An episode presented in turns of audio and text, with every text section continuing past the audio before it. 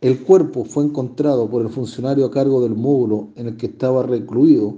en momento que se realizaba el desencierro y pese a que se intentaron maniobras de reanimación por parte del personal del área de salud de la unidad, el médico de turno constató su deceso. Lamentamos lo ocurrido y a través de uno de nuestros profesionales informamos a la familia y le entregamos las respectivas condolencias.